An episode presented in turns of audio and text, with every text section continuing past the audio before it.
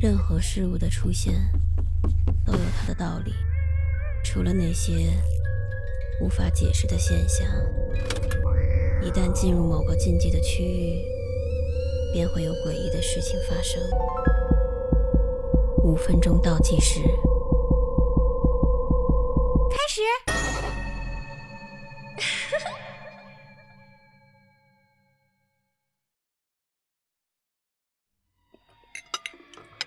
这是你做的饭，连个肉心都没有，你喂兔子呢？老爸回到家，看到妈妈准备的饭菜，破口大骂。老妈吓得赶紧从厨房跑出来，一边在围裙上擦掉手上的油，一边小声地说：“生活费实在不够了，要是买了肉，下半个月就真没得吃了。”老爸一下子火冒三丈，抄起桌子上的饭碗，直接朝妈妈砸去。你做小时工的工资去哪儿了？今天发工资，别以为我不知道。你当我是傻子吗？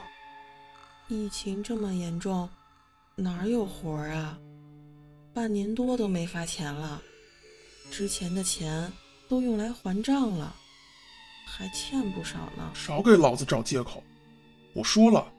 我能一次性全部解决，你整天叨叨这点钱，什么意思？下次还敢在吃饭时候说这种话，你试试！哼，算了算了，给我拿酒去，被你气的胃口都没了。老妈一言不发，蹲下去默默收拾了散落在身上和地板的饭粒儿，然后站起来去给老爸拿酒。我坐在一旁。面无表情地目睹了整个过程，没有一丝的情绪波澜。类似的情景在最近的两年里，几乎隔三差五的就会发生，早已经见怪不怪了。我直勾勾的看着眼前这个油腻又暴躁的男人，原来那个慈祥又可爱，会陪我玩游戏、给老妈揉肩膀的暖男。突然之间就变成了这样，可我竟然对他产生了怜悯，荒唐的，自己都觉得可笑。死丫头，看什么看？找打呀！滚一边去！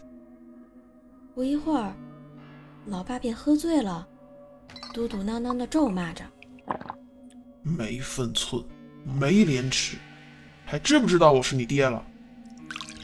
生活费不够用，我早就说了，我会一次性全部都解决掉。没钱，没钱，没钱，不知道找别人借吗？一个个都不尊重我，老子变成今天这副模样，也不想想都是谁害的。我早晚有一天……话还没说完，老爸就倒在桌子上睡着了。其实。他每次说的话来来回回也都差不多，无非就是一直骂我和妈妈，说我们一点都不尊重他，我们只是想要他的钱。他是堂堂的一家之主，而我们是两条见钱眼开的寄生虫。我记得小时候，爸爸挺有钱的，但是慢慢的，我们被债务侵蚀的干干净净。家里最值钱的东西都拿去当了，还欠了不少赌债。老爸也一天比一天暴躁，最近两年更是肆无忌惮。两个月前，他曾拿着刀 指着我和妈妈，说他是这个家的顶梁柱，他想怎样就怎样。如果我们不听他的话，就一起做个了断。妈妈被吓得不知所措。只是一个劲儿的哭，我则是一边护着妈妈，一边不断向爸爸求饶。我们会听话的，我们什么都听你的，求求您放过我们吧。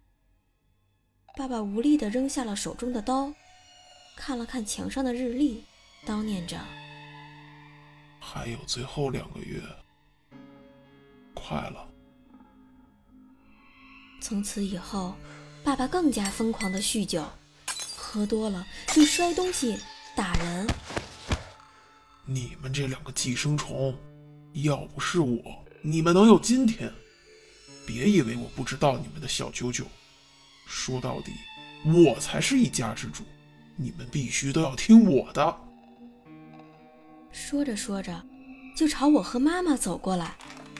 我立刻冲上去抱住他，哭着喊道：“爸爸，爸爸，求求你了，您可是我们的支柱啊！您再坚持一下。”妈妈看了看墙上的日历，温柔地说：“老公，还有最后两天了，我相信你可以的。”在我们的反复劝说下，爸爸骂骂咧咧的，踉跄着回卧室休息了。今天是约定的日子，爸爸没有喝酒，而是穿上了帅气的西装，甚至还打了个领带，整个人焕然一新。我是不是最帅的？是不是你们最尊敬的一家之主？我和妈妈点了点头，露出了欣慰的笑容。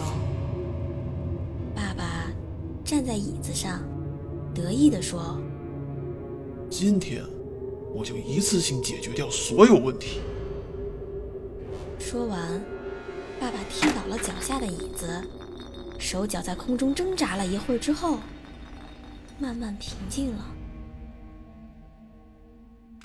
两周后。我和妈妈如约接到了保险公司的电话，与我们核对赔偿金额，确认无误之后，我和妈妈再一次笑了，笑的眼睛都开了花儿。